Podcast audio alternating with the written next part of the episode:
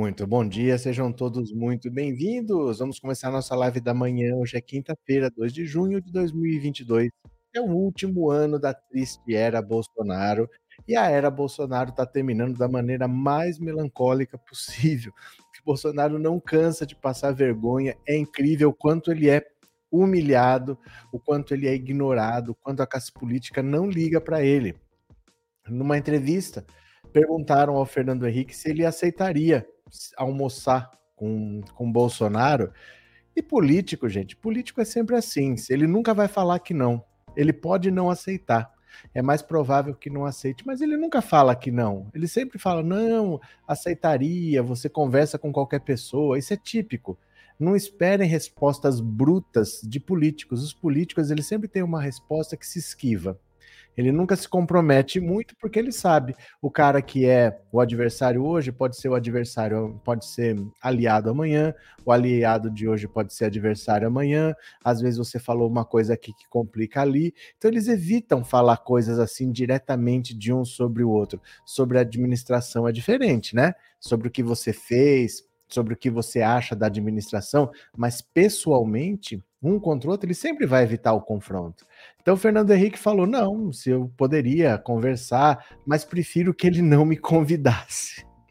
Oh, meu Deus, que humilhação que me deu. Você aceitaria almoçar? Não, aceitaria, como qualquer pessoa, respeito, mas preferiria que ele não me convidasse. É um jeito de elegante falando, não tem nada a ver né? Não tem nada a ver, não vou sentar para almoçar com ele, coisa nenhuma. É a maneira política de não sair dando paulada, porque quem dá paulada é o Bolsonaro. Isso não é típico da política. As pessoas não se comportam assim porque você precisa ter um ambiente de diálogo, porque você precisa governar, você precisa aprovar as coisas que você quer. Ninguém compra briga com o STF como o Bolsonaro faz. Depois ele reclama: ah, o STF não me deixa trabalhar, mas você comprou briga com eles, cara. Você quer colaboração? Né? Ninguém faz nada sozinho. Acho que ele está aprendendo que ninguém faz nada sozinho. Então, o Fernando Henrique foi engraçado falar: não, aceitaria, mas prefiro que ele não me convide. É muita humilhação. O Bolsonaro não foi convidado para o G7, que era G8, que são os, os, sete países mais industrializados do mundo, mais a Rússia. Esse ano não tem a Rússia, então o G8, na verdade, é o G7. O Brasil sempre é convidado para participar, dessa vez não foi. Quem foi convidado é a Argentina. Então o bolsonarismo pode falar da Argentina, da Venezuela, mas quem está indo para os eventos é a Argentina, não é o Brasil. É isso que o governo Bolsonaro conseguiu e a humilhação parece que não tem fim, né? Eu vou compartilhar a tela aqui nós vamos ler juntos e aí depois eu vou ver a opinião de vocês, tá? Bora! FHC diz que almoçaria com Bolsonaro, mas prefere não ser convidado. É? Bora aqui, olha. O ex-presidente Fernando Henrique Cardoso disse que almoçaria com o presidente Bolsonaro caso fosse convidado, mas que prefere não ser.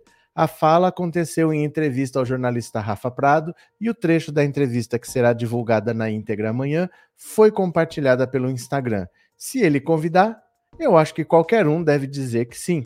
Eu diria que sim, mas eu prefiro que ele não me convide. Não temos o que falar, né? Nós somos personalidades muito distintas, né? Disse o FHC. Tá aqui o trecho, já vamos ver, tá? FHC citou que, apesar de terem algumas semelhanças, como o estado de nascimento e relação com a vida militar, os dois têm jeitos muito diferentes. Ele ficou com uma coisa assim, marcada de raiva. Ele faz um apelo a um sentimento que eu não acho positivo. FHC se reuniu com Lula. Olha a diferença. Em janeiro, FHC e o presidente Lula se reuniram para tratar da possibilidade de o ex-governador de São Paulo, Geraldo Alckmin, assumir a vaga de vice na chapa do petista para as eleições de 2022. O encontro foi noticiado pelo colunista Lauro Jardim, do jornal O Globo, e segundo a publicação, o Tucano teria aprovado a articulação e o convite feito a Alckmin. No ano passado, Fernando Henrique também chegou a afirmar que a volta de Lula seria menos traumática do que a reeleição de Bolsonaro. FHC, porém, sempre disse apoiar primeiramente uma candidatura do PSDB ao Planalto e desde a desistência do ex-governador João Dória da corrida eleitoral, o ex-presidente ainda não se manifestou sobre quem seria o seu escolhido. No momento, eu penso que a reeleição de Lula é menos traumática para o Brasil de forma direta. Isso não quer dizer que eu não queira que uma via pelo PSDB. Claro que desejo, mas uma coisa é você desejar e trabalhar nesse sentido, outra coisa é analisar a realidade. Assim, por hora, entre Lula e Bolsonaro, acredito que Lula seja melhor, disse a época. Então, olha só, eu vou colocar aqui o trechinho da, da entrevista. É rápido, é coisa de 20 segundos, tá? Só para a gente ver o que, que o Fernando Henrique falou, que é, é interessante ver o ponto de vista dele. É o jeito elegante de dizer que não almoça, né? Dá uma olhada aqui, ó. Cadê, cadê, cadê, cadê? Pronto. Deixa eu diminuir aqui um pouquinho. Olha só. O senhor almoçaria com o Bolsonaro se ele te convidasse? Se ele convidar, eu, eu acho que qualquer um deve dizer que sim. Né? Eu diria que sim. Mas eu prefiro que ele não me convide, porque não tem do que falar. Né? Nós somos personalidades muito distintas. Né? Embora eu, tenho, eu tive alguma relação com o meio militar, meu pai foi general e tal, meu avô, marechal, essa coisa toda, eu conheci. É, bom, e, mas é, e não é porque ele é militar, é a característica, ele é carioca, eu também sou. Ele, ele, subúrbio carioca, eu não sou subúrbio, mas enfim, ele ficou com uma coisa assim marcada de raiva. Né? Faz um apelo a um sentimento que eu não acho positivo. Né? É isso. Basicamente, isso é o mundo da política dizendo não a Bolsonaro, né? Não é simplesmente assim, você aceita. Isso é aquela resposta política, é para não falar não. Ah, aceitaria, mas prefiro que ele não me convide. Óbvio, ele não quer aceitar convite, ele está perguntando hipoteticamente, ele está respondendo hipoteticamente. Ah, aceitaria. Mas na prática, ele não vai como ninguém iria. Só quem vai hoje é quem tem algum interesse. Bolsonaro não tem amigos, não tem pessoas que respeitem, ele não tem pessoas que admirem.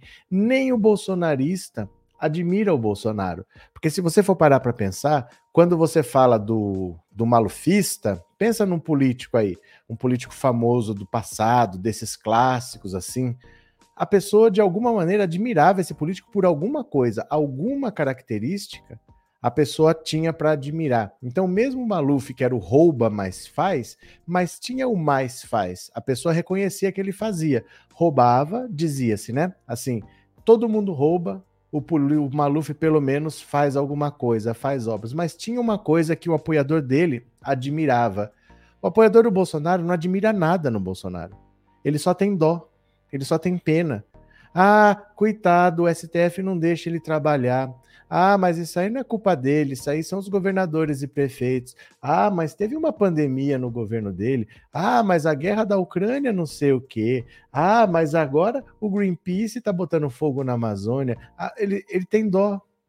Ele tem pena do Bolsonaro, ele não tem admiração.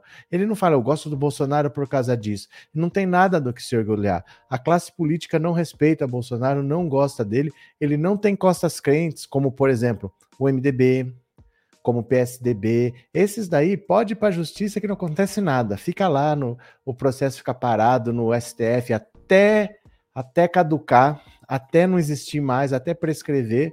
Mas o Bolsonaro não, ele não tem amigos, ele não tem uma rede de proteção. Se ele sai da presidência da República no final do ano, ele vai ter problema sério.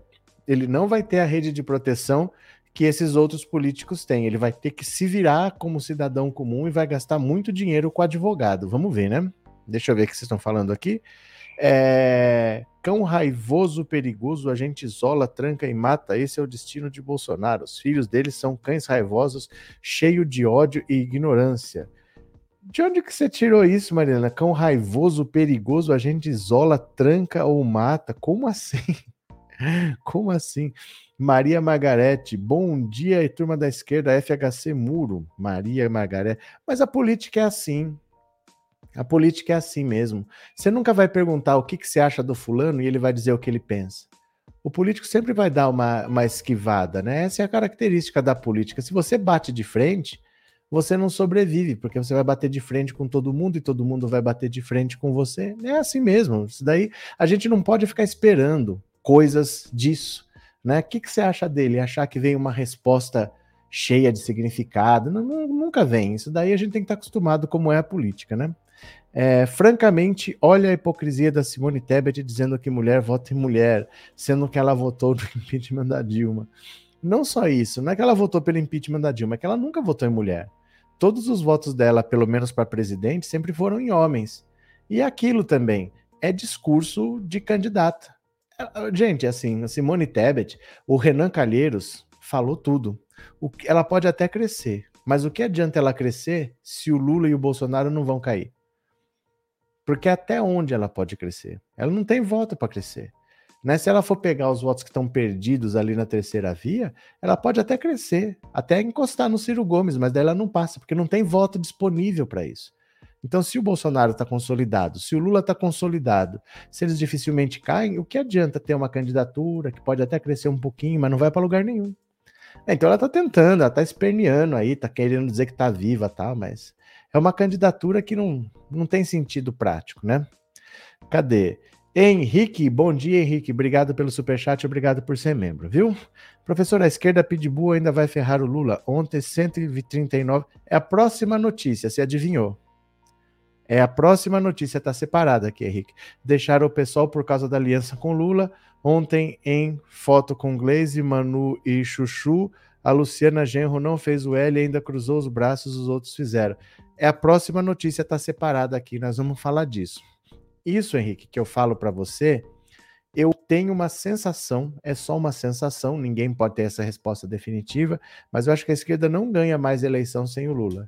Porque eles preferem perder. Essa ala prefere ter uma candidatura própria para perder a ter que fazer uma composição para ganhar.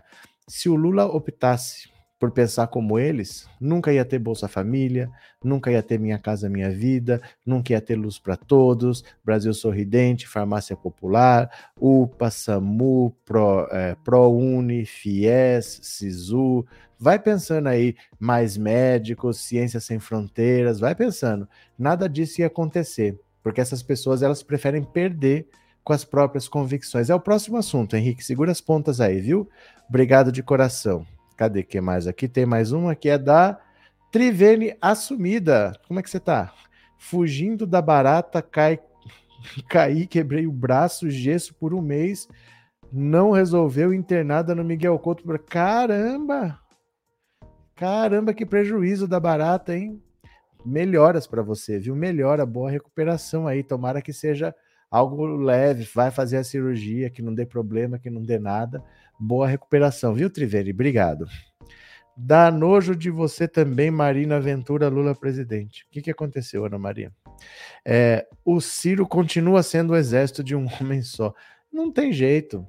Não tem jeito. Do jeito que a estratégia dele é que assim, o Ciro não tem chance com o Lula disputando. A verdade é essa. Quando Lula recuperou os direitos políticos, acabou a candidatura Ciro Gomes. Ali ele devia ter retirado a candidatura dele. Porque a direita está com o Bolsonaro. A esquerda está com o Lula. Que, que voto que sobra para ele? Aí ele fica querendo atacar o Lula para ganhar voto da esquerda. Ele ganha a raiva da esquerda. E ainda alimenta o bolsonarismo de material para atacar o Lula, só de ofensa, só de agressão gratuita. Ele nem ganhou o eleitor de um, nem o eleitor do outro. Ele não fala dele.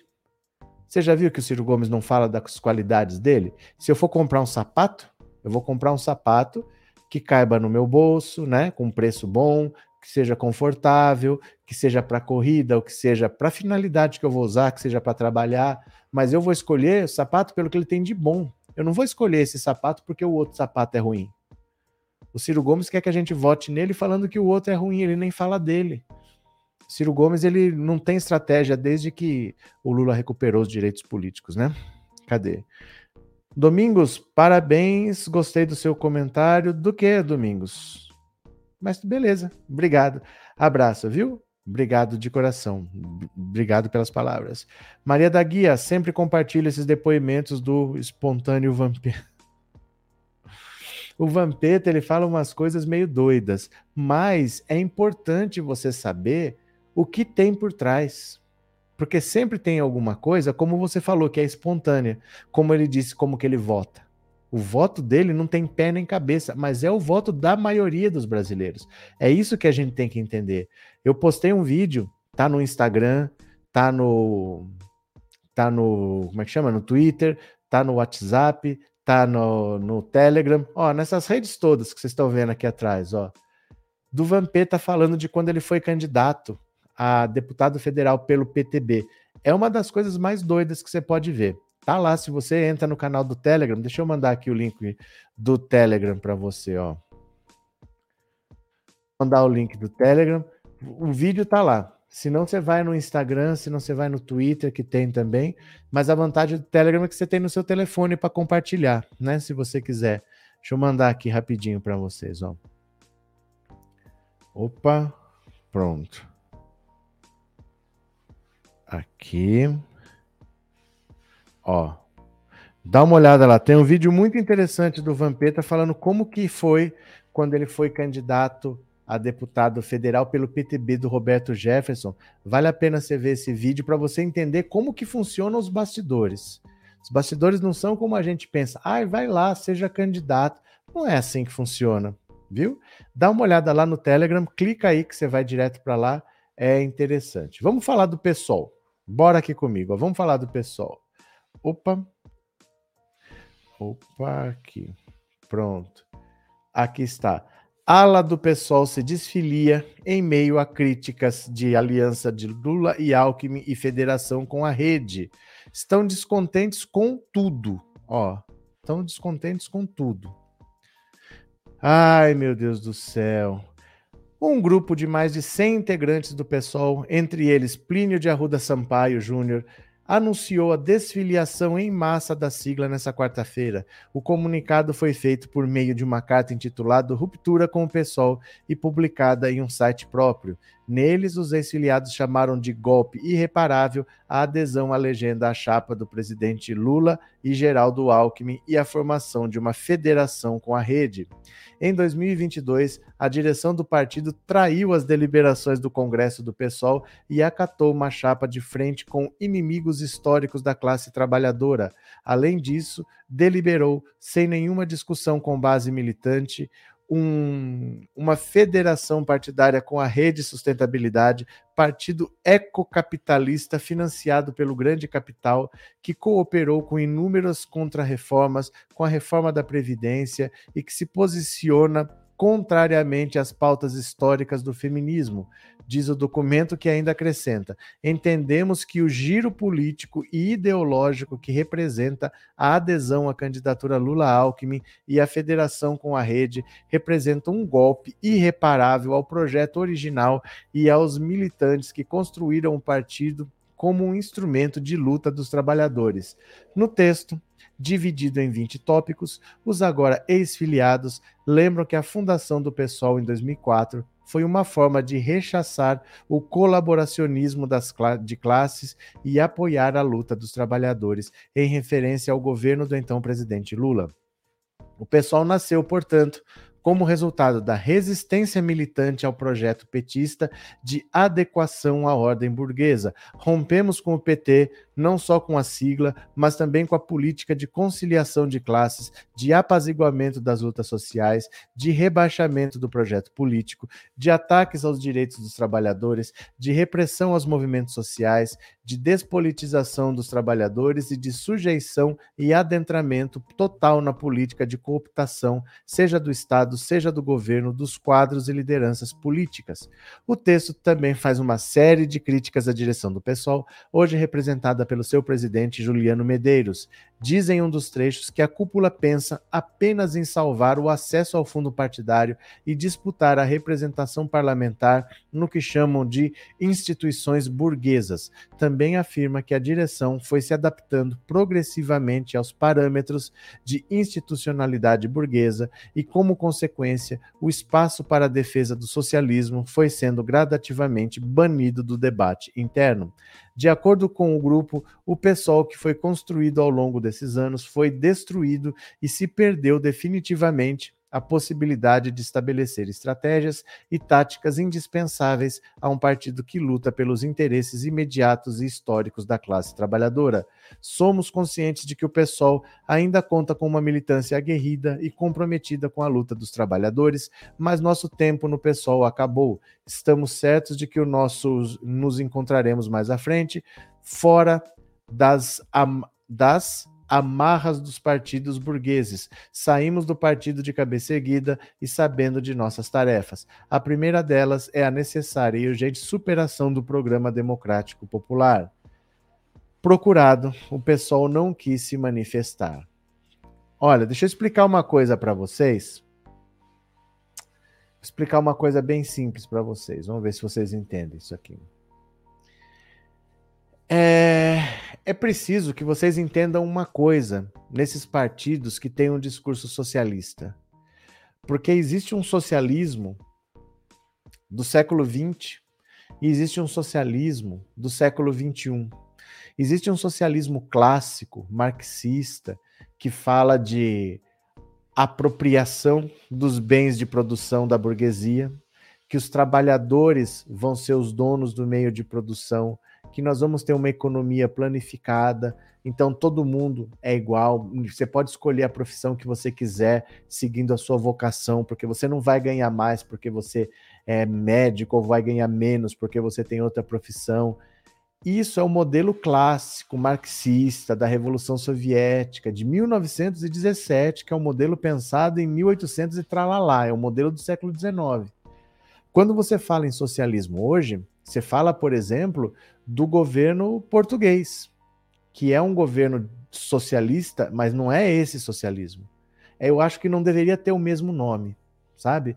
Porque é um governo de bem-estar social, em que saúde educação são fundamentais para a população e eles tentam diminuir as diferenças cobrando impostos dos mais ricos, cobrando impostos sobre as heranças, e aí você tira um pouco do dinheiro de lá e passa para cá. Isso é o socialismo do século XXI, não é mais do que isso. Você não vai estatizar as empresas, você não vai tomar os meios de produção da burguesia, porque isso não acontece sem guerra não acontece sem revolução. Ou vocês acham, por exemplo, que vai ter uma revolução socialista clássica pacífica? Aí nós vamos lá, vencemos as eleições pacificamente, somos socialistas, vamos entrar no pão de açúcar e vamos falar assim, ó, senhor Abílio, nós vencemos as eleições democraticamente, nós queremos agora nos apropriar do seu meio de produção, porque agora vai pertencer à classe trabalhadora. O senhor pode assinar aqui, ó, transferindo a propriedade para os trabalhadores, porque a nossa revolução é pacífica. Vocês acham que é assim? Que você vai tomar as, as, fazendas do agronegócio, as propriedades de todo mundo, e você vai conseguir fazer isso de maneira pacífica? É com revolução, é pegando em armas e é fazendo guerra. Não se iludam que essa revolução que eles pregam não é pacífica. Você não toma meio de produção de ninguém na boa, com conversa, porque tudo bem, porque eu ganhei uma eleição. Você não implanta o socialismo clássico com eleição. Por isso que eles falam de democracia burguesa. Eles não acreditam no sistema eleitoral, eles não acreditam na democracia, porque eles acham que essa democracia que nós temos é burguesa, eles não acreditam na justiça, porque eles acham que essa justiça é burguesa, e para eles, quanto pior, melhor.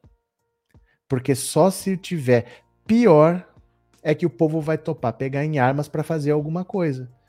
Você acha que se a situação estiver boa, alguém vai decidir pegar em armas? Por isso eles são contra o Lula porque o Lula melhora a vida do pobre. E para eles não adianta melhorar a vida do pobre, só serve o modelo socialista clássico. Eles querem destruir a burguesia. Para eles só interessa isso. Então eles não aceitam o Lula, que é um conciliador. Eles não aceitam o PT, que é um partido estruturado, porque eles não acreditam nesse sistema de democracia. Eles acham que é uma democracia burguesa, não acreditam nesse sistema de justiça. Então esse pessoal radical, vocês têm que entender eles estão vendendo para vocês uma revolução armada violenta. Ninguém toma meio de produção de ninguém na base da conversa.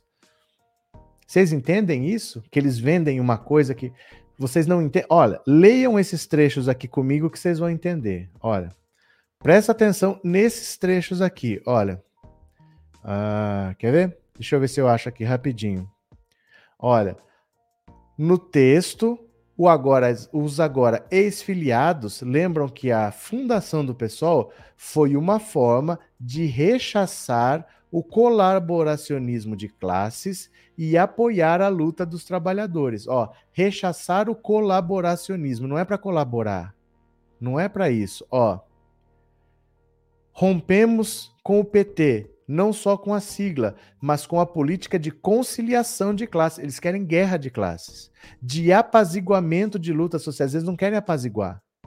ó, de rebaixamento do projeto político, de ataques aos direitos dos trabalhadores, de repressão aos movimentos sociais. Mas vocês percebem isso aqui, ó? Apaziguamento das lutas sociais. Eles não querem apaziguar, eles querem conflito, eles querem guerra.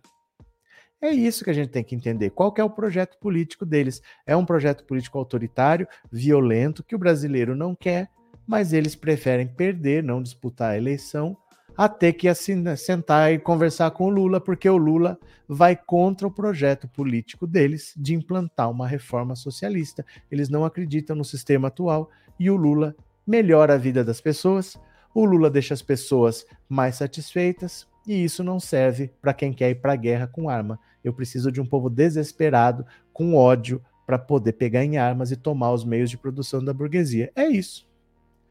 É isso, basicamente. Sem filtro, sem frescura, o discurso é esse. O resto é conversa. Ah, não, mas o modelo clássico não é assim. Conversa, gente.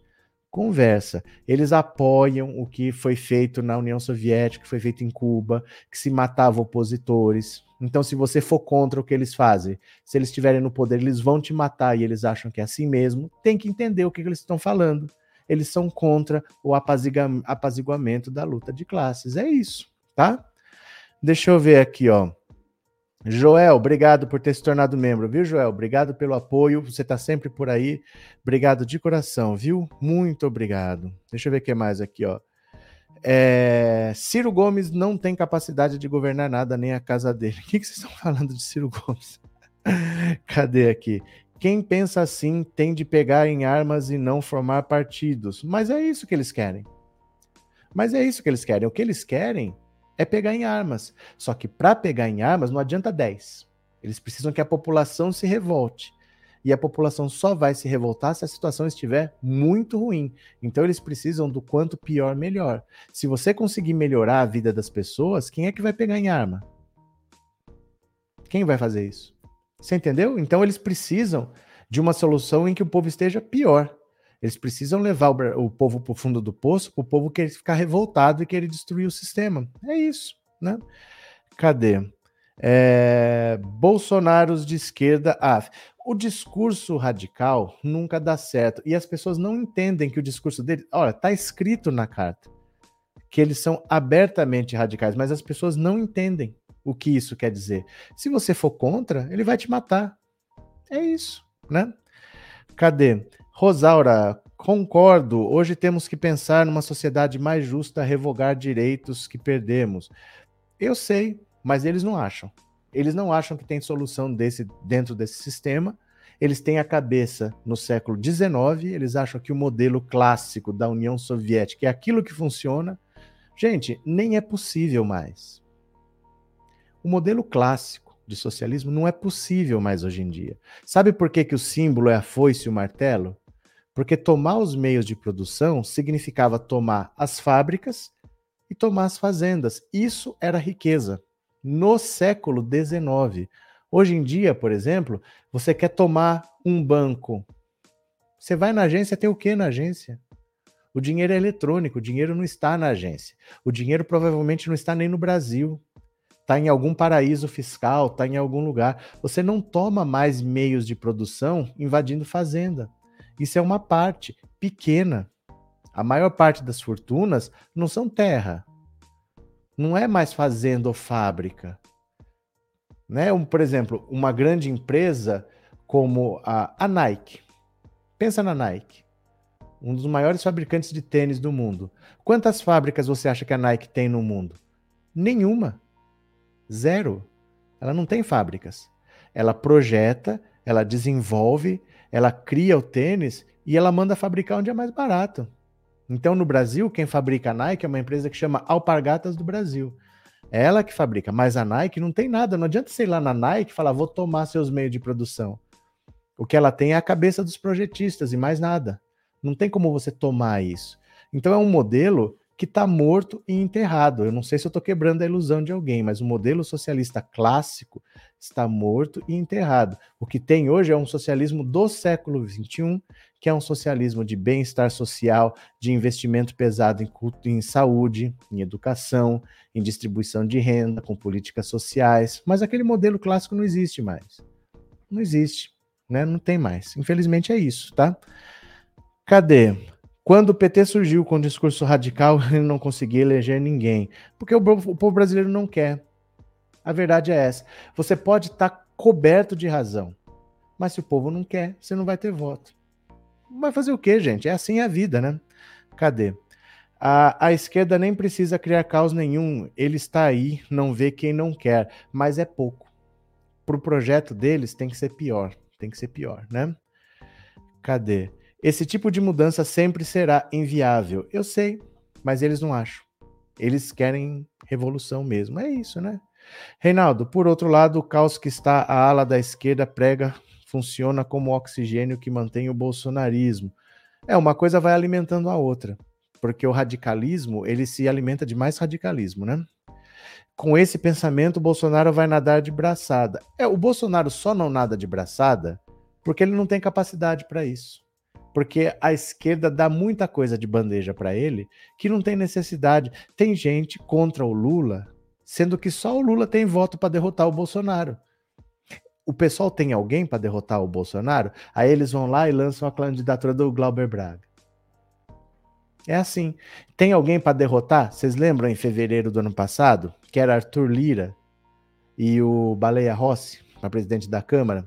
Eu falava, gente, tem que votar no Baleia Rossi, porque o Arthur Lira é o candidato do Bolsonaro. Se ele vencer, esquece impeachment. Ele não vai aprovar pedido de impeachment, é o candidato Bolsonaro. Ai, mas MDB é golpista, não pode votar. Vai votar em quem? Tem o MDB e tem o, e o, o Arthur Lira. Como é que a gente faz? Não, não pode, não pode. Agora o povo tá vendo o que, que é votar no candidato do Bolsonaro. Olha aí o Arthur Lira, o que, que ele tá fazendo, né? Mas o pessoal faz o quê? Vai lá e lança Luiz Erundina. Teve seis votos. seis votos. Por que lançaram a Luísa Erundina? Troco de quê? Aí querem lançar o Glauber Braga para ser candidato a presidente e não querem apoiar o Lula. Para quê? Porque não é para ganhar. Eles não querem fazer nada, eles não querem melhorar a vida das pessoas, porque o projeto deles só é possível com o caos completo. Eles precisam destruir o sistema. Eles não querem consertar o sistema, né? Cadê? Bom dia, Sérgio. Esse pessoal do pessoal que pensa assim tem que se unir ao PSTU, que são radicais e pro povo não entende esse modelo que ele fala que a revolução é a base de uma guerra. É, Ô, Sérgio, mas pensa. É bonito você falar, vamos tomar os meios de produção da burguesia. Mas pensa aí num bilionário brasileiro. Pensa no Jorge Paulo Leman, dono da Ambev, não sei o quê. Você acha que isso é pacífico? Você vai tomar 26 bilhões de dólares do cara pacificamente? Né? Seu Jorge Paulo, nós gostaríamos de nos apropriar dos seus meios de produção, porque nós vencemos as eleições e agora é socialismo. Não sei se avisaram para o senhor. Então o senhor assina aqui, ó. Passa os seus bens para o nosso nome aqui, nós vamos no cartório reconhecer firma, e a partir de agora os funcionários são os donos dos meios de produção. Vocês acham que isso é pacífico? Gente, esse pessoal mata por muito menos.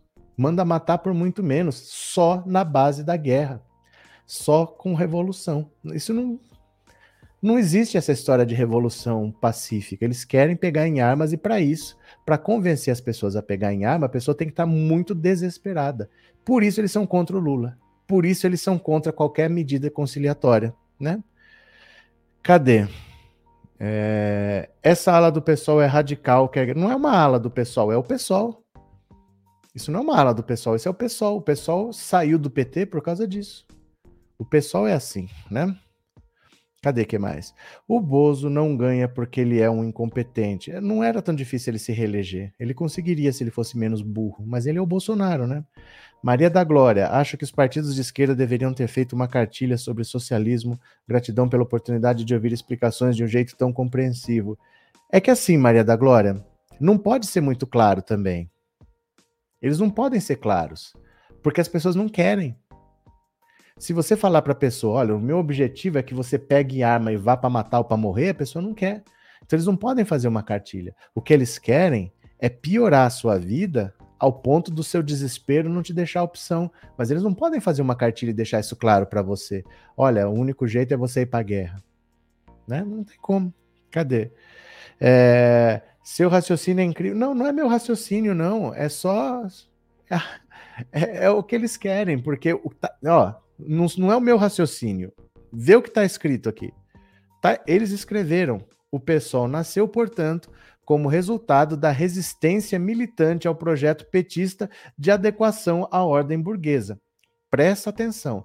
O PSOL nasceu como resultado da resistência militante ao projeto petista de adequação à ordem burguesa.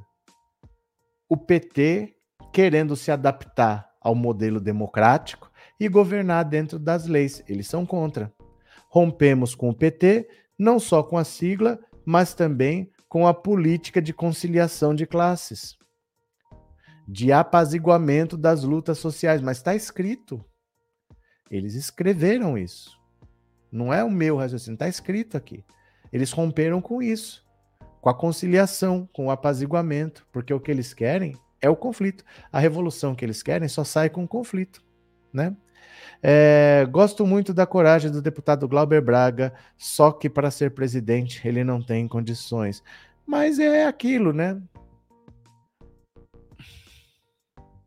E tudo bem ele falar assim, chamou o Moro de capanga de miliciano, chamou de juiz ladrão, mas na hora de caçar a Flor de Lis ele foi contra. Ele foi contra caçar a Flor de Lis porque ele achava que era um pré-julgamento, que não deveria ser usar uma política punitivista.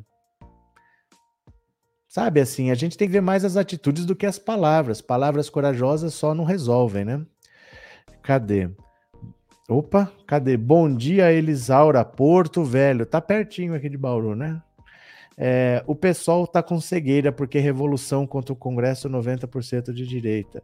Não, mas é porque na cabeça deles é isso mesmo. A democracia é comandada pelos ricos, então não adianta você jogar dentro da regra do rico, então só com revolução armada, só eliminando o adversário. É assim. É isso. É isso que eles não falam. E quando a gente fala, a pessoa acha que não, não, mas é uma revolução pacífica. Gente, não existe tomar dinheiro do outro pacificamente. Alguém toma 100 reais de você pacificamente? Você não quer dar, mas ele vai tomar pacificamente? Como é que isso acontece? Imagina se fosse um bilhão, né? Boa tarde, Marluce. Pessoal, é isso mesmo. Ótima análise. Obrigada sempre pelo seu trabalho. Eu que agradeço, Marluce. Por isso, por isso que o Lula disse essas palavras aqui sobre o PSOL. Isso aqui é importante a gente ter em mente, ó. Dá uma olhada. O Lula falando sobre o PSOL. Cadê aqui? Cadê? Aqui, pronto, dá uma olhada. Hum, você acha que vai continuar assim por Não, mas não, eu, a única coisa que eu desejo é que eles ganhem uma coisa. Sobre eu o quero que eles governem o estado do Rio de Janeiro. Quando eles governarem o estado do Rio de Janeiro, metade da frescura vai acabar. Eles vão perceber que não dá pra gente nadar teoricamente. Ele não pode ficar na beira da praia e falar, bom, você deu uma abraçada pra cá, uma abraçada pra lá, levanta a cabeça, bate um pé, entra na água e vai nadar, porra. Então eu quero que eles governem uma cidade. Depois que eles governam a cidade, eles vão compreender que nem o Sarney, A vida é dura. quando foi, sabe? Quando foi em 2006, que elegeu 323 deputados constituintes e elegeu 23 governadores do PMDB, não conseguiu governar. Mas entre Freixo e Crivella tinha que ficar com Freixo. Não dava para eu, ficar não com tenho, eu Crivella. não tenho problema de ficar com o Freixo. não digo você, eu digo o o problema, o problema é o seguinte, é que eles, eles se acham. Sabe aquele cara que levanta de manhã, vai no espelho e fala, espelho, espelho meu, tem alguém mais fudido que eu? Tem alguém mais sério do que eu? Tem alguém mais honesto que eu, mais bonito que eu, mais sabido que eu? É isso. É isso. Né? Resumindo, é isso. Valeu? Então pronto. Deixa aqui de lado o pessoal e deixa eu falar de coisa boa para vocês. Espera lá. Porque eu fechei, mas eu abro aqui. Espera lá. Eu fechei a notícia, mas eu abro. o Lula tá demais, gente. Quando a gente fala que o pai tá on, quando a gente fala que o pai tá on, vocês não levam a sério, mas o Lula está demais. Dá uma olhada aqui. Lula compara sua relação com Janja a de Juma e Joventino no Pantanal. Olha as coisas que esse Lula fala, gente. Alguém segura o Lula. Não pode deixar o Lula. Lula tá demais. o Lula é uma figura. O ex-presidente Lula comparou hoje a relação com sua esposa, a socióloga Rosângela Silva, a Janja não, Dona Janja, como com a dos personagens Juma e Juventino da novela Pantanal. A fala faz referência ao romance intensivo vivido pelo casal é, protagonista da trama das 21 horas. Lula e Janja se casaram no dia 18 de maio em uma cerimônia fechada em uma casa de festas no Brooklyn, na zona sul de São Paulo. Em relacionamento desde o fim de 2017, tornado público apenas em 2019, Janja foi uma das pessoas que mais participaram da vigília em frente à Polícia Federal quando Lula estava preso em Curitiba e hoje é figura central da campanha presidencial do marido.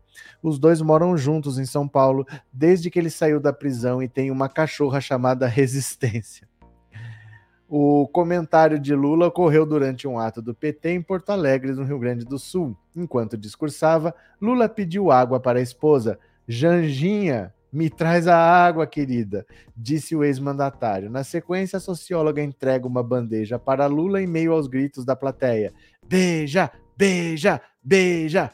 O petista fala logo no ouvido da esposa, que ri, e ele continua. Eu não sei se vocês acompanham de vez em quando a novela Pantanal, mas a nossa relação aqui está que nem a Juma e o Juventino.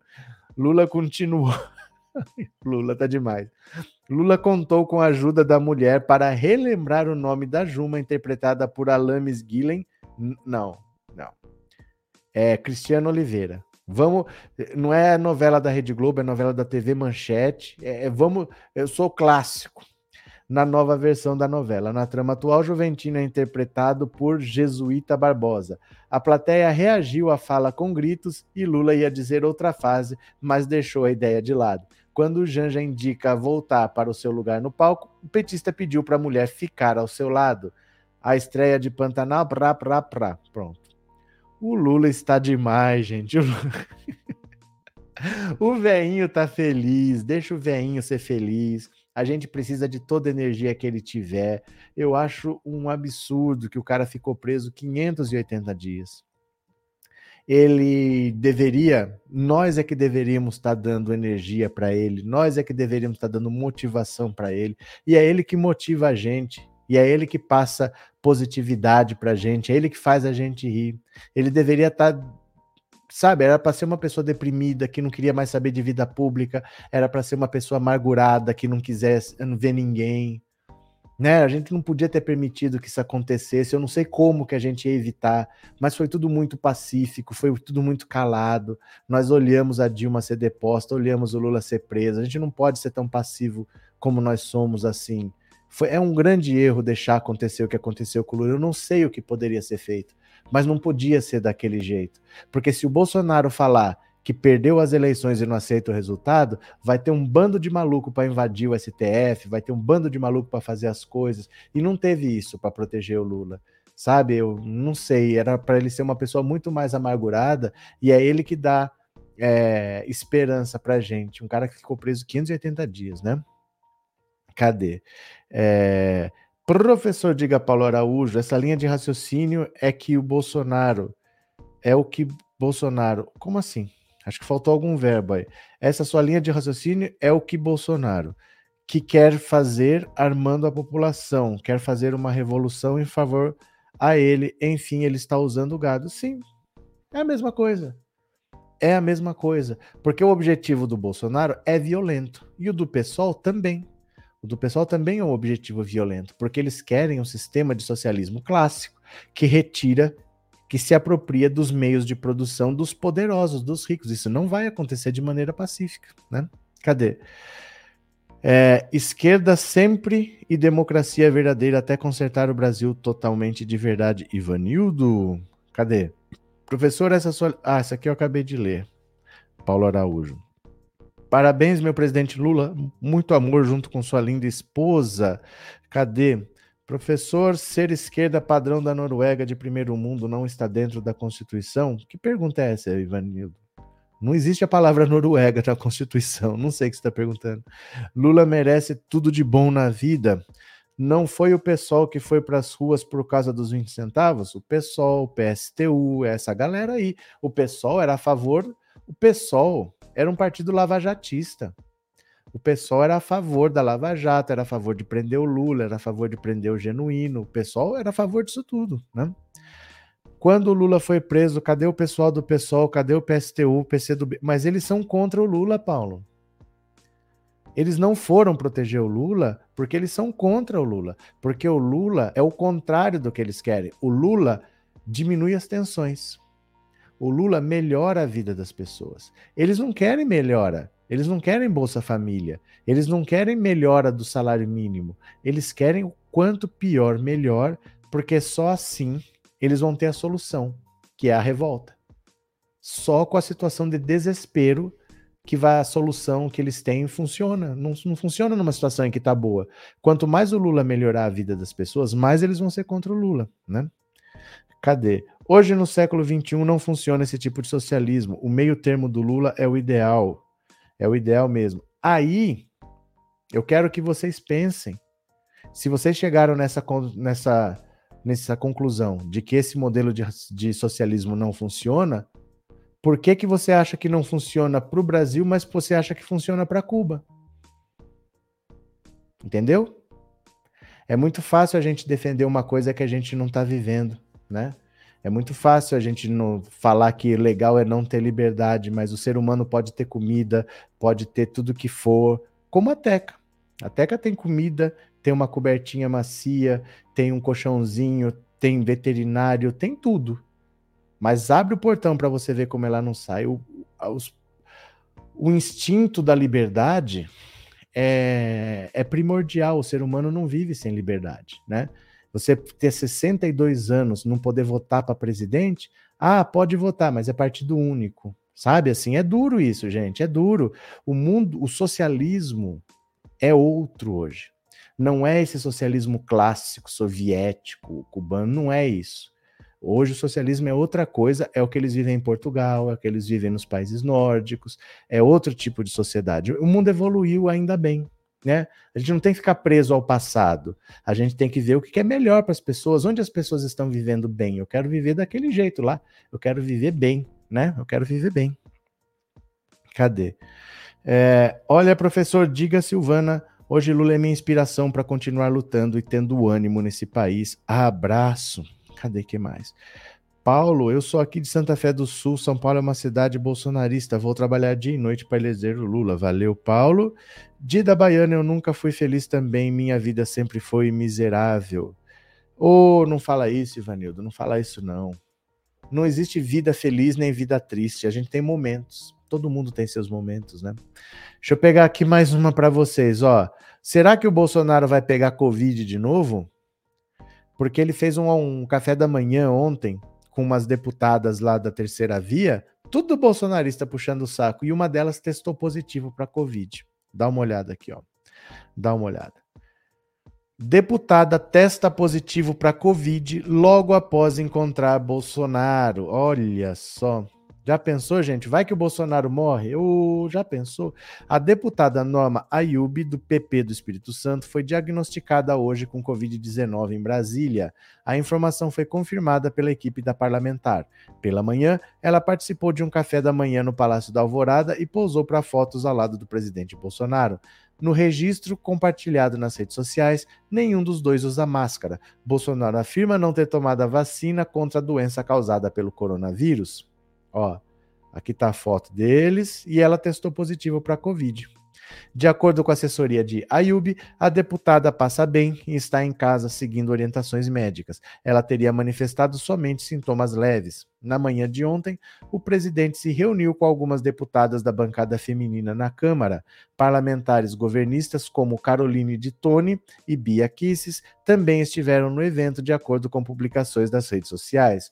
O UOL entrou em contato com a Secretaria de Comunicação da Presidência da República para questionar se Bolsonaro já fez ou pretende fazer o teste para Covid. Caso haja resposta, o texto será atualizado. Aí é que tá. A pessoa que pega Covid pode ser assintomática.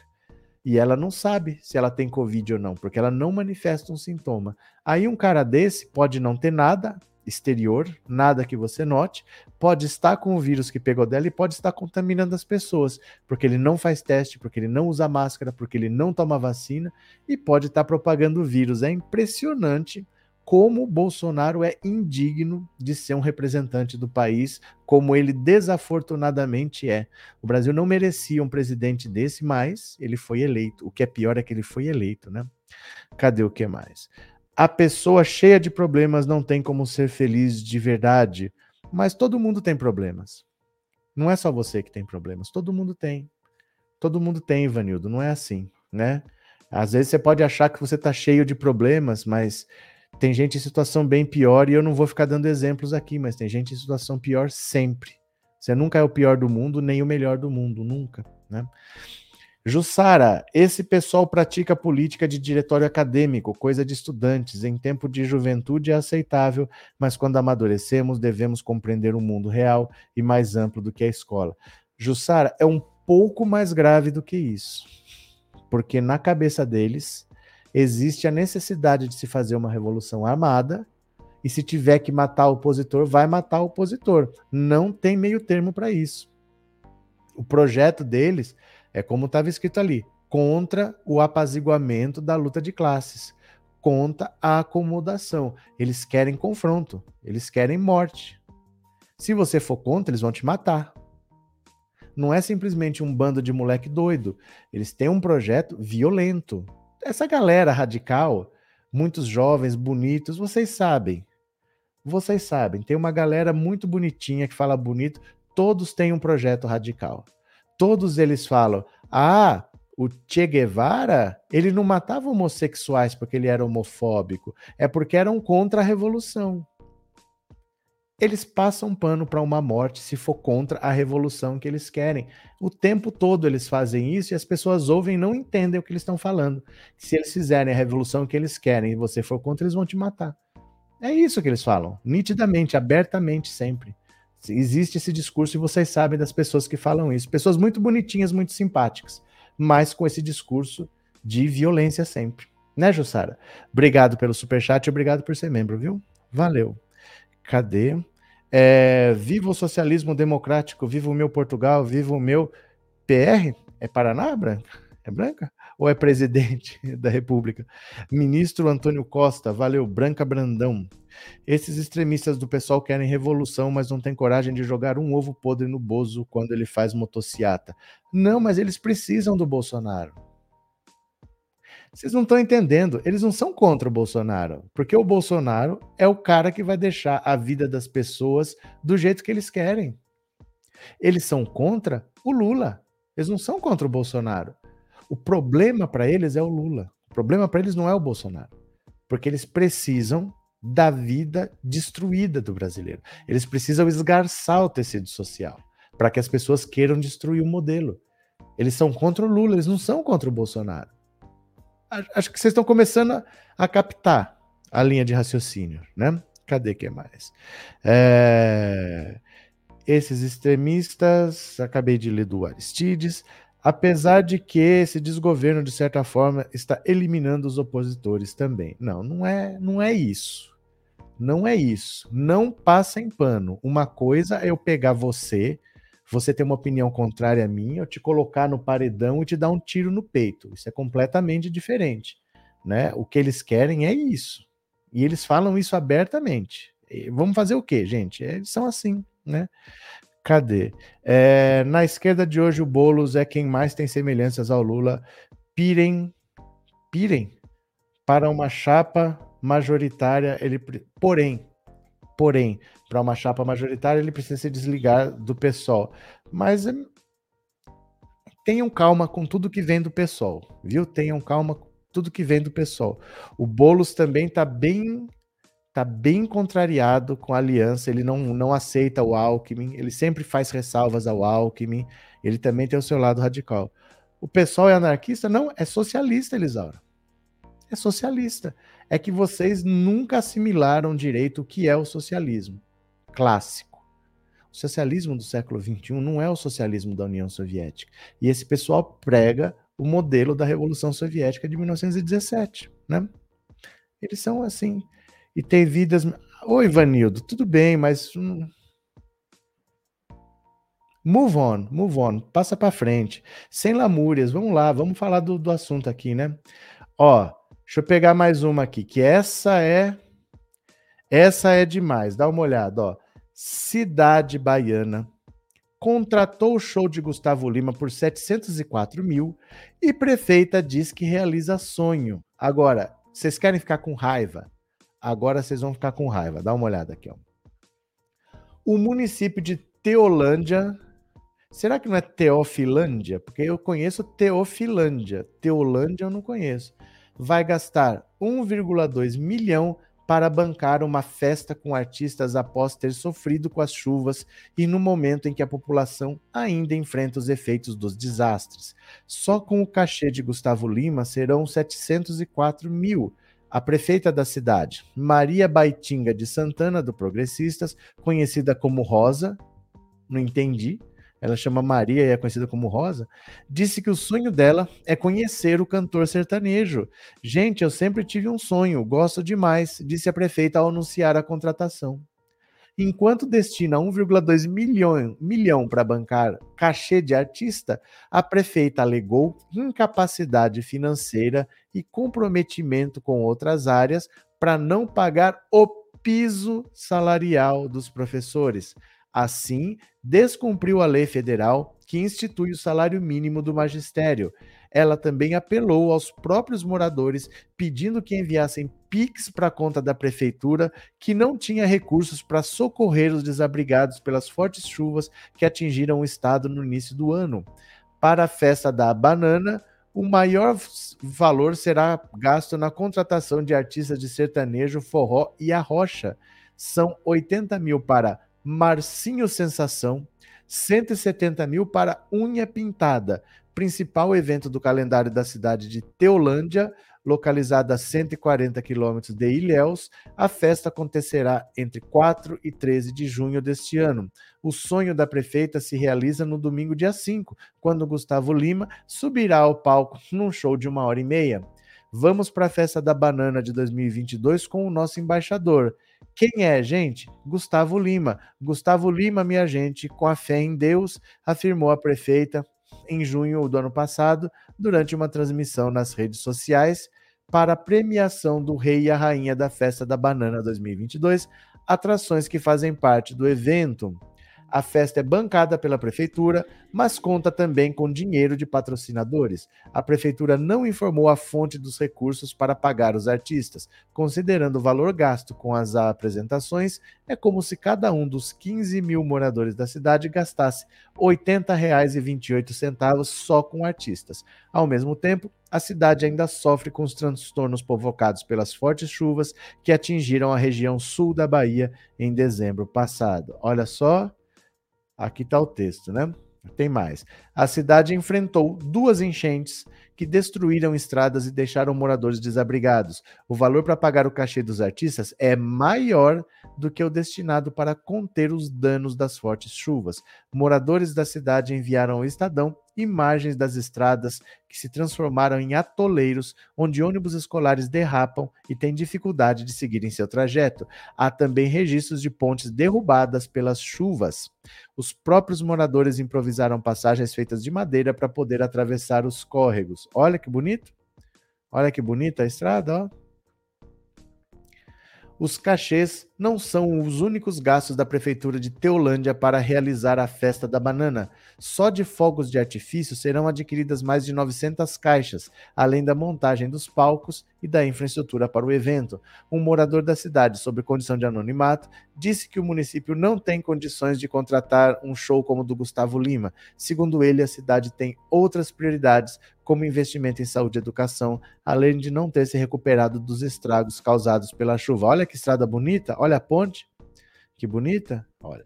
Em dezembro passado, o governo federal destinou 1,14 milhão para ações de resposta à chuva da cidade baiana. O dinheiro saiu do Ministério do Desenvolvimento Regional comandado à época por Rogério Marinho, hoje pré-candidato ao Senado pelo PL pelo Rio Grande do Norte. A liberação foi feita por meio de duas portarias publicadas no Diário Oficial da União em 29 de dezembro. Naquele momento, o presidente Jair Bolsonaro foi criticado por não ter ido pessoalmente à região, que amargou pelo menos 27 mortes, 523 feridos e mais de 62 mil pessoas desalojadas. O município terá até julho para executar os recursos recebidos no combate às chuvas e deverá prestar contas ao governo federal sobre o que fez com o dinheiro após esse período. Até o momento, Teolândia declarou ao Tesouro Nacional ter gasto 5 mil com ações da Defesa Civil nos dois primeiros meses do ano, o que representa menos de 1% das despesas da prefeitura no período. O gasto de dinheiro público para brancar o cachê de artistas de música sertaneja se tornou objeto de polêmica após uma discussão entre o 14 Zé Neto, que eu não sei quem é, só sei que o avô dele se chama Zé, da dupla com Cristiano e a artista Anitta. Em um show, Zé Neto criticou o artista e disse que não depender da Lei Rouanet para fazer shows, apesar de já ter feito apresentações bancadas com recursos públicos. Bom. Ai, meu Deus do céu, como é que recebe um milhão e tanto para cuidar da, dos estragos feitos pelas chuvas e gasta cinco mil reais? 5 mil reais deve ter sido, não sei, no que que gastou 5 mil reais? Em gasolina, não sei. Como é que pode isso, gente? E vai dar 1 milhão e 200 para uma festa, vai dar 700 mil para o Gustavo Lima, porque é um sonho dela conhecer o Gustavo Lima. Vai no show, conversa, pede para a prefeitura entrar em contato com a assessoria, fala, olha, ela quer ir no camarim conhecer, pronto, vai lá e conhece, não precisa gastar 700 mil para conhecer o cara falar uma coisa para vocês: é, é como tem gente indigna comandando a vida do povo nesse país. Como tem gente indigna com a chave do cofre na mão. Como tem gente despreparada e sem compromisso nenhum com a população. Gente passando fome, gente desalojada, gente que morreu, família que está lá sem ter estrada para andar e a pessoa fazendo festa com o Gustavo Lima que vai ficar 40 minutos no palco e vai embora com o bolso cheio de dinheiro né? Impressionante o um negócio desse, viu? É, o presidente Lula traz à população esperança de dias melhores. Ana Oliveira, outra Ana Oliveira. Boa tarde. Quanto esses sertanojos, eu vou falar igual a você, eu acho é pouco. Mas aí é que tá. Aí é que tá. O que pode acontecer com eles é secar uma torneira. Caso não tenha coisa pior por trás porque eles podem estar recebendo dinheiro público sem ser crime. Pode ser um contrato caro, mas um contrato lícito. E aí o prefeito pode ser investigado por fazer um contrato que não tem o princípio da economicidade, o princípio do interesse público, né? O prefeito pode estar cometendo um crime e eles não. Mas pode ter coisa pior por trás. Aí é que tá, por isso que tem que investigar para saber o que, que tem por trás. Porque pode ter um parlamentar que envia cota parlamentar, essa verba que vem do orçamento secreto para o município. Pode ter um prefeito que recebe esse dinheiro, o show custa 500 mil, mas ele aceita pagar um milhão e desses 500 mil adicional, ele fica com 100 mil para ele. O cara devolve para ele 100 mil. Entendeu? O show custaria 500 mil. Eu vou pagar um milhão, dane-se, é só assinar. Veio uma verba lá de emenda parlamentar, eu vou fazer um show, vou pegar 100 mil para mim, todo mundo está satisfeito. Pode ter desvio de dinheiro até não poder mais. Isso que tem que ser investigado. Então, se for só um cachê caro, o prefeito pode estar tá fazendo uma má gestão, mas o artista não. Só que pode ter coisa pior por trás. Porque todas essas prefeituras aí, de repente, estão achando dinheiro para contratar artista caro. De onde está saindo esse dinheiro, né? Desde que o Centrão botou a mão no orçamento, que está sobrando dinheiro nas prefeituras, né? Cadê? É, tem que investigar sertanejos e prefeitos. É, tá muito estranho, os valores são altos e tá sendo pago por município que não tem nem estrada. E tem dinheiro para usar e não usa. Você viu? Do dinheiro para quem recebeu do governo por causa da ajuda, usou 5 mil reais. O que explica, né? É, essas últimas eleições foram caprichadas, elegeram pior dos piores. Cadê? Tem a maior cara de lavagem de dinheiro. É muito estranho é muito estranho você ficar manda dinheiro para cá, manda dinheiro para lá, não tem controle nenhum, não tem fiscalização, não tem nada, vão contratando, vão gastando e vai ficando por isso mesmo, né? Reinaldo Bozo não foi ao Nordeste para constatar o caos causado pelas chuvas na região. Todavia, é bem filho para ir ao Nordeste para apoiar Gustavo Laranja Lima. Reinaldo, é porque assim, por que, que você tem que ir lá no lugar? Porque você tem que ver exatamente o que está acontecendo e falar: eu vou mandar dinheiro, mas ó, eu preciso disso aqui feito para ontem. Aquilo lá tem que resolver, tem que fazer. Você tem que determinar o que vai ser feito para não acontecer o que aconteceu com essa prefeita aí, que recebeu 1 milhão 150 mil e gastou 5 mil. Por que ela não está gastando? que acontece? Porque isso foi em janeiro e fevereiro. Nós já estamos em junho e ela não usou esse dinheiro. O que está acontecendo?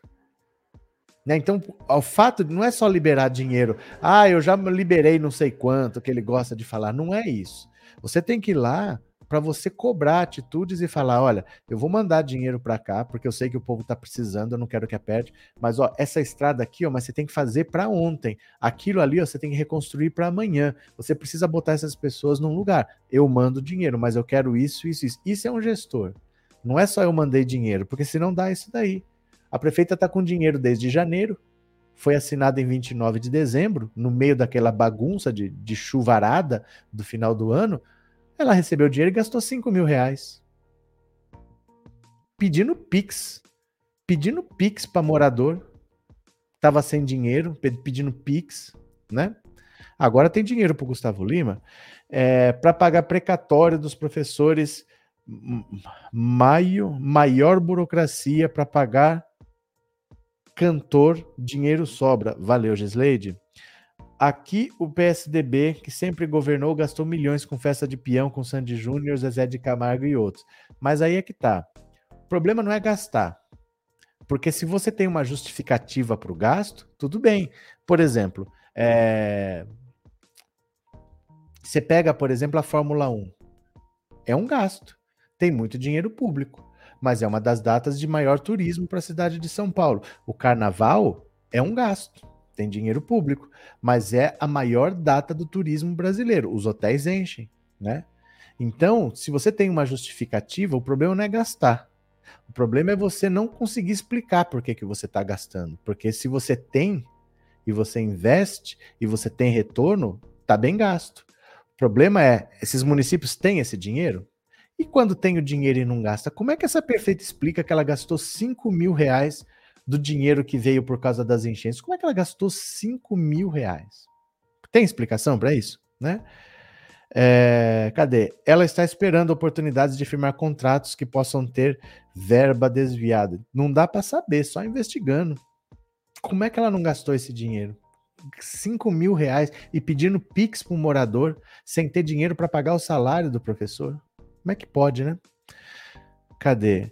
E o legislativo da cidade da prefeita, ele também deve ser investigado. Ah, mas Reinaldo, é, é que assim, o nível da política brasileira é muito baixo. Se no Senado Federal a gente tem o vô do Zap falando da atriz pornô, que tem um estudo do, do doutor Didier Raul, que é um cientista. Se isso é no Senado, imagina na, na Câmara de Vereadores de Teolândia. Né? Não é se desfazer da cidade, não, mas o nível da política brasileira é muito baixo, né? É, eu acredito que nas atuais condições da população não poderia gastar dinheiro público com sertanojos, são cidades minúsculas. Então, é muito estranho. Não é nem. Ó, eu não diria que a questão não é não pode gastar. Não tem. Não tem. Eu não estou na situação de decidir. O município não tem dinheiro. Como é que está gastando? Né? É diferente. Se eu tenho dinheiro, ó, eu tenho dinheiro para comprar uma Ferrari ou uma Porsche, eu vou decidir o que, que eu compro. Mas é um município que não tem. Não tem. É um município que não tem estrada. É um município que está pedindo Pix para pagar salário de professor. Então não é que não deveria.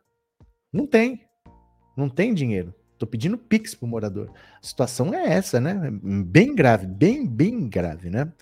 É, o Zema passando pano para o Gustavo Lima limpa as prefeituras. O Zema, Danilo Gentili, o Monarque, o Léo Dias, tá todo mundo passando pano pro Gustavo Lima, gente.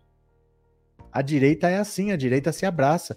Esse, esse tiro que o pessoal dá, essas coisas só acontecem na esquerda, a direita se abraça, a direita se protege. Esse pessoal fica um passando pano pro outro, né? Cadê? É, Estranho mesmo e sertanojos minúsculos ganharem rios de dinheiro. É porque assim. É que não dá para você dizer que é um rio de dinheiro. É subjetivo. Você entendeu? Por que, que eu não ganho um rio de dinheiro vendendo carro?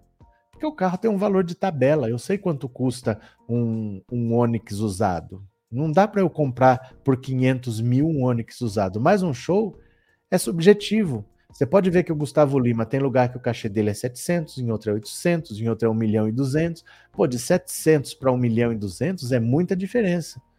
Mas é subjetivo. Então, dá margem para muita coisa. Isso é complicado. Dá margem para muita coisa, entendeu? Cadê? Não pode gastar milhões com artista já rico enquanto o pessoal da cultura na cidade está de pires na mão. Mas, Renato, não é assim também que funciona, porque o povo quer. O povo também quer. Se você não faz, o povo também se revolta contra você. E eu já vi isso. O povo reclamar que o show não é bom. Ah, por que, que lá na outra cidade tem show bom e aqui só tem esses cantor fuleiro? É difícil. É isso que o Lula fala. O Lula falando do pessoal, eu quero que eles ganhem alguma coisa. Eu quero que eles vão administrar o Rio de Janeiro, porque o dia que eles ganharem e tiver que administrar, metade da frescura acaba. Não é fácil, não é fácil contentar o povo, porque muita gente quer artista caro, sim. É difícil, é difícil. A administração pública não é fácil, viu? Não é fácil mesmo, não, viu? Não pesa na consciência desses sertanejos embolsar o dinheiro da saúde e educação? Carlos, é que assim, é, nós não sabemos o que está por trás. Às vezes você acha que o problema é esse, pode ter coisa bem pior por trás. Porque tinha gente cobrando um dólar por dose de vacina no meio de uma pandemia. Então a gente já viu de tudo nesse país. Pode ter coisa bem pior por trás. Então nós nem sabemos o que tem por trás. Por isso que tem que investigar. A coisa é bem séria, bem mais do que parecia, viu? A direita é super unida, não é à toa que estão aí no poder, enquanto isso a esquerda se mata a esquerda se mata. A esquerda atira um no outro, a esquerda tem uma necessidade de autoafirmação. Então, quando eu tiver o poder, eu não vou fazer aquilo, eu não vou fazer isso. A direita faz.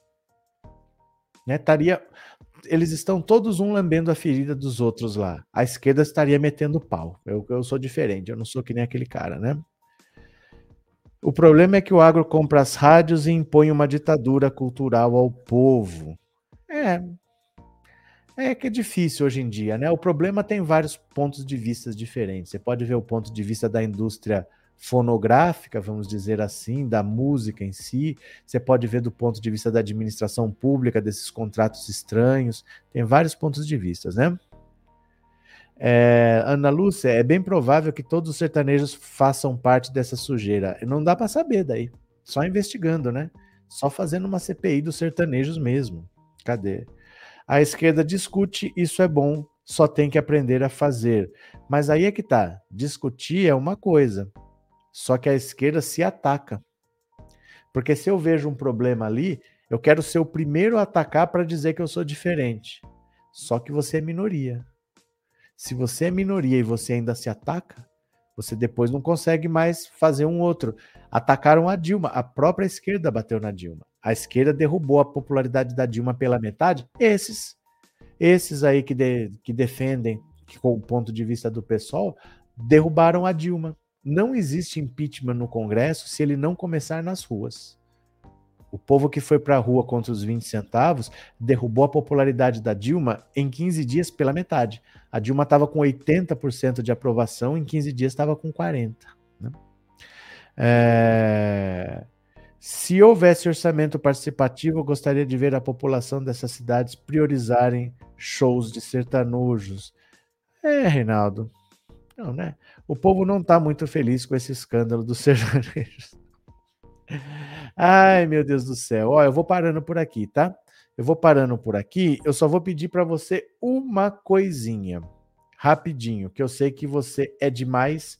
Você vai fazer o seguinte: você que tem iPhone, você que tem iPhone, vai clicar neste link que eu estou mandando aqui agora.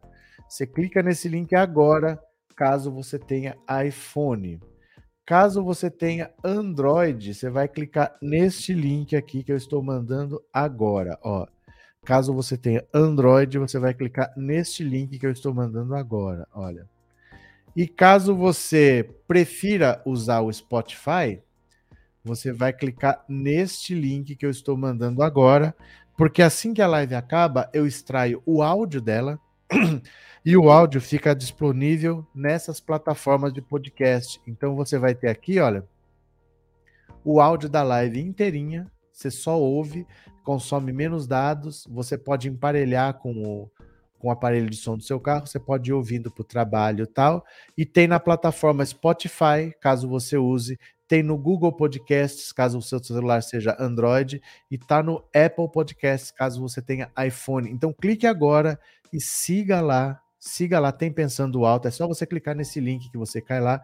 Se você tiver iPhone é esse link, se você tiver Android é esse link, se você tiver Spotify é esse link. Valeu? Então é isso, obrigado a todo mundo que colaborou. 19 horas estamos de volta. Um beijo grande. Até mais e Tchau, meu povo. Valeu, obrigado. Fui. Valeu. Tchau.